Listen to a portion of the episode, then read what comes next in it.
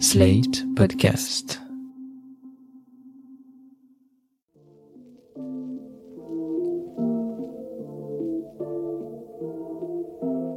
Salut et bienvenue dans New Deal, le podcast Slate Ifri TTSO qui décortique l'actualité américaine en compagnie de Laurence Nardon, responsable du programme USA à l'Ifri. Bonjour Laurence. Bonjour Romain. Alors Laurence, heureux de vous retrouver après des vacances de printemps et cette semaine je vous propose de revenir sur ce qui fait l'actualité aux États-Unis et ce qui choque le monde, disons le mot, la fuite d'un document de la Cour suprême qui détaille les conclusions d'une décision à rendre en juin et qui remettrait en cause le droit à l'avortement aux États-Unis. Alors, les conclusions ne sont pas définitives, mais enfin, il semble que la Cour se prépare à revenir sur le droit à l'IVG, qui est établi, on en a déjà parlé, depuis 1973 par un arrêt Roe versus Wade. Aux États-Unis, ça a déclenché une tempête de protestations chez les démocrates et ça vient s'ajouter à d'autres polémiques très vives sur d'autres sujets sociétaux, dans le contexte bien entendu des élections de novembre prochain. Est-ce que vous pouvez nous en dire plus s'il vous plaît? Et expliquez-nous tout d'abord sur quelle affaire porte la décision de la Cour qui a fuité la semaine dernière oui, la fuite, elle a été rendue publique dans Politico, c'était le lundi 2 mai. Ce que je voudrais poser tout d'abord, c'est que l'interdiction totale de l'avortement aux États-Unis, c'est un objectif qui est poursuivi par la droite chrétienne depuis cet arrêt Roe versus Wade de 1973 que vous citiez. Les États qui sont traditionnellement conservateurs n'ont jamais accepté cette obligation qui leur est faite d'autoriser l'IVG chez eux. Et concrètement, depuis les années 70, ces États essayent en permanence de restreindre le droit à l'avortement. Il y a une guerre d'usure entre les pro-choice, qui sont les partisans du droit à l'avortement, et les pro-life, qui sont les adversaires. Le document qui a fuité, c'est le dernier développement que vous avez évoqué, il porte sur la décision Dobbs versus Jackson Women's Health Organization. Il s'agit d'un recours contre une loi du Mississippi qui interdirait l'avortement dès 15 semaines de grossesse et la décision sera rendue publique en juin. Oui, et ce qu'on voit avec la fuite de ce document, c'est qu'en réalité, la Cour a déjà pris parti. Oui, et c'est l'aboutissement d'un très long processus. Dans les années 70, donc au moment où Roe versus Wade est adopté par la Cour suprême, les conservateurs américains étaient absolument horrifiés par les mouvements de libération des années 60, libération des femmes, libération des homosexuels, etc. Et ils ont pris à ce moment-là les choses en main de deux manières. D'abord, ils ont orchestré une politisation du mouvement évangélique pour renforcer la droite chrétienne dans le pays. Jusqu'alors, je vais aller vite parce que c'est des développements un peu compliqués, la droite chrétienne américaine était composée uniquement des fondamentalistes protestants. Ils se sont adjoints les évangéliques pour se renforcer. Par la suite, une bonne partie des catholiques américains viendra également renforcer leur rang. La deuxième chose qu'ont fait ces réactionnaires américains, c'est qu'ils ont décidé de rendre la justice plus conservatrice dans tout le pays. Et leur instrument pour euh, arriver à leur fin, c'est la Federalist Society.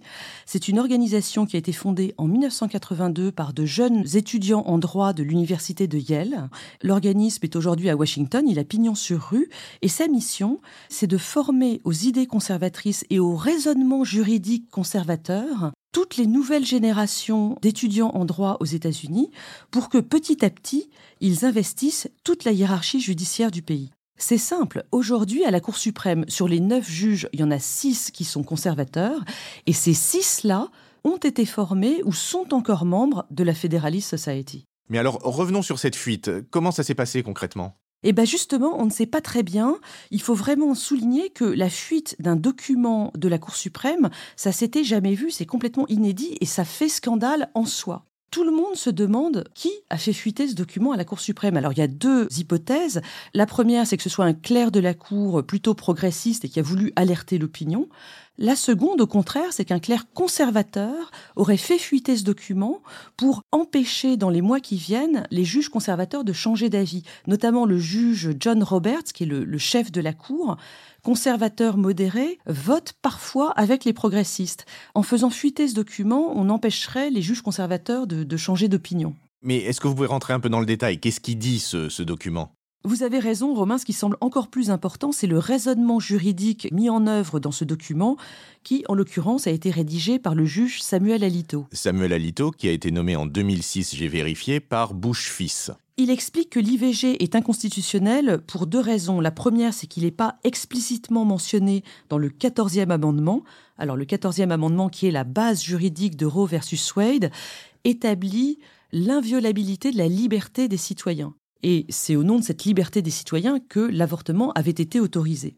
Et puis la deuxième raison que mentionne Alito, c'est que cette pratique de l'IVG n'est pas profondément enracinée dans l'histoire et les traditions de cette nation. Et pourquoi ce raisonnement-là est important? Parce que si un tel raisonnement juridique est adopté, on voit bien que tout un tas de pratiques récentes dans la société américaine pourraient à leur tour être interdites par la Cour dans les années qui viennent. On parle aujourd'hui de l'avortement, mais demain ça pourrait être la contraception, l'éducation sexuelle au collège et au lycée, le mariage homosexuel, les mariages mixtes, etc. Toutes ces pratiques ne sont pas, j'ouvre les guillemets, profondément ancrées dans les traditions et l'histoire de cette nation. On ne voit pas pourquoi la Cour ne les interdirait pas. Enfin, on se doute bien que toutes ces pratiques-là ne peuvent pas être dans une constitution qui date de 1789. Mais oui, mais les conservateurs de la Cour sont ce qu'on appelle des originalistes. Il y a tout un tas de thèses de droit là-dessus, c'est-à-dire qu'ils interprètent la Constitution absolument à la lettre. Qu'en pense l'opinion publique américaine? Eh bien, le Pew Research Center, euh, que je cite régulièrement. Et qui est la référence en matière d'études aux États-Unis. Absolument. Ils viennent de sortir une nouvelle étude sur une enquête qui date de mars 2022. Donc, c'est très récent, mais ça date d'avant la fuite. On va regarder dans les semaines qui viennent comment l'opinion américaine évolue. Dans l'opinion publique américaine, en mars 2022, les pro-choice sont 61%, et les pro-life sont 37%.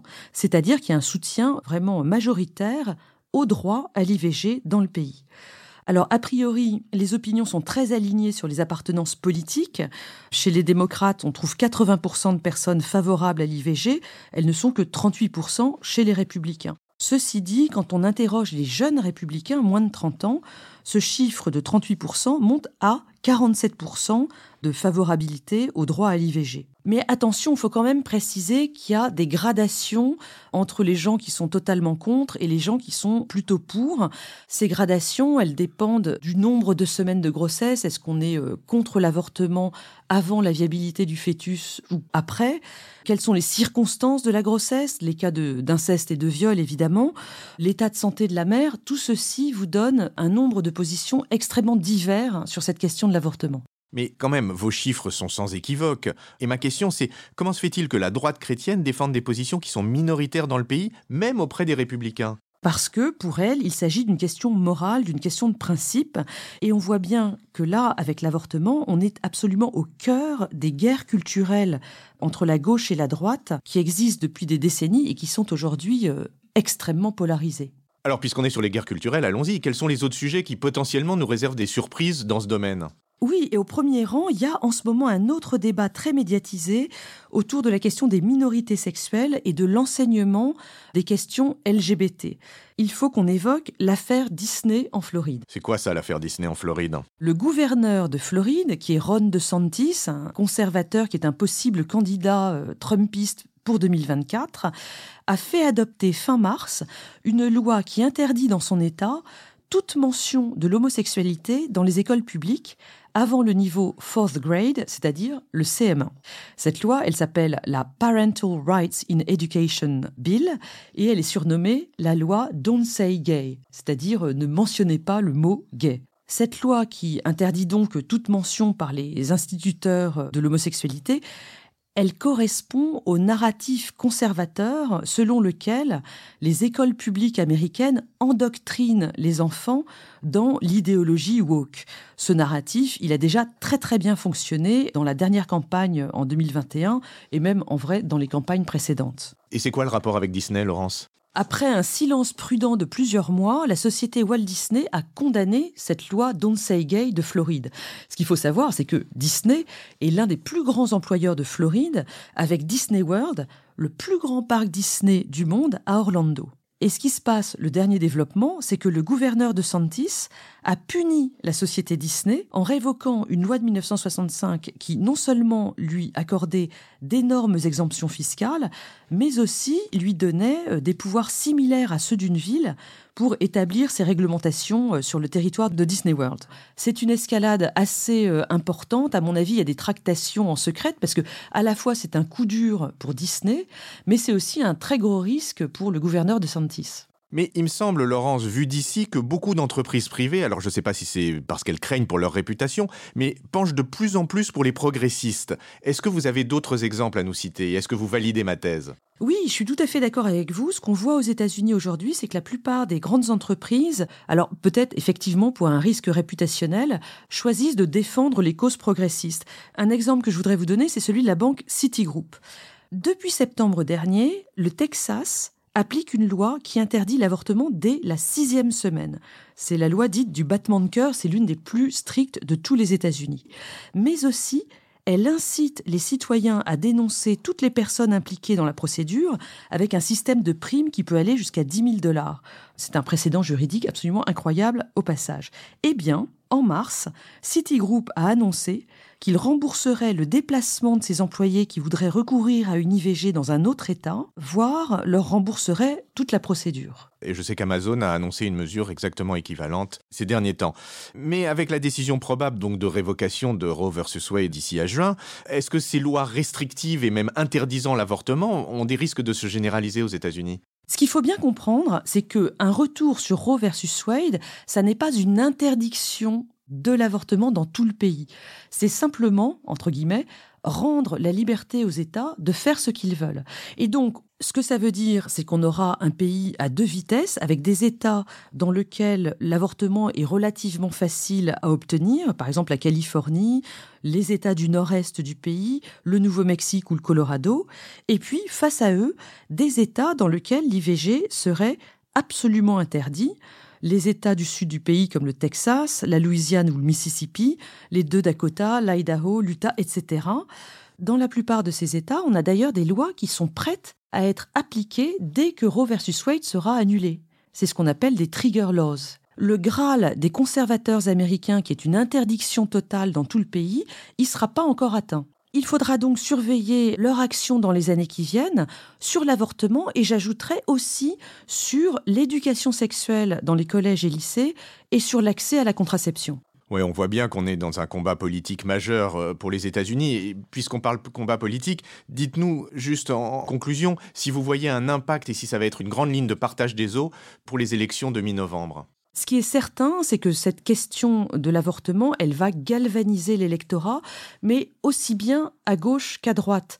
Et donc, je ne suis pas sûre que les grands équilibres politiques soient bouleversés. Eh ben, on va en rester là, Laurence, et puis je vous propose d'en reparler en juin, quand on aura enfin cette décision de la Cour suprême qui fait quand même un peu trembler en Europe.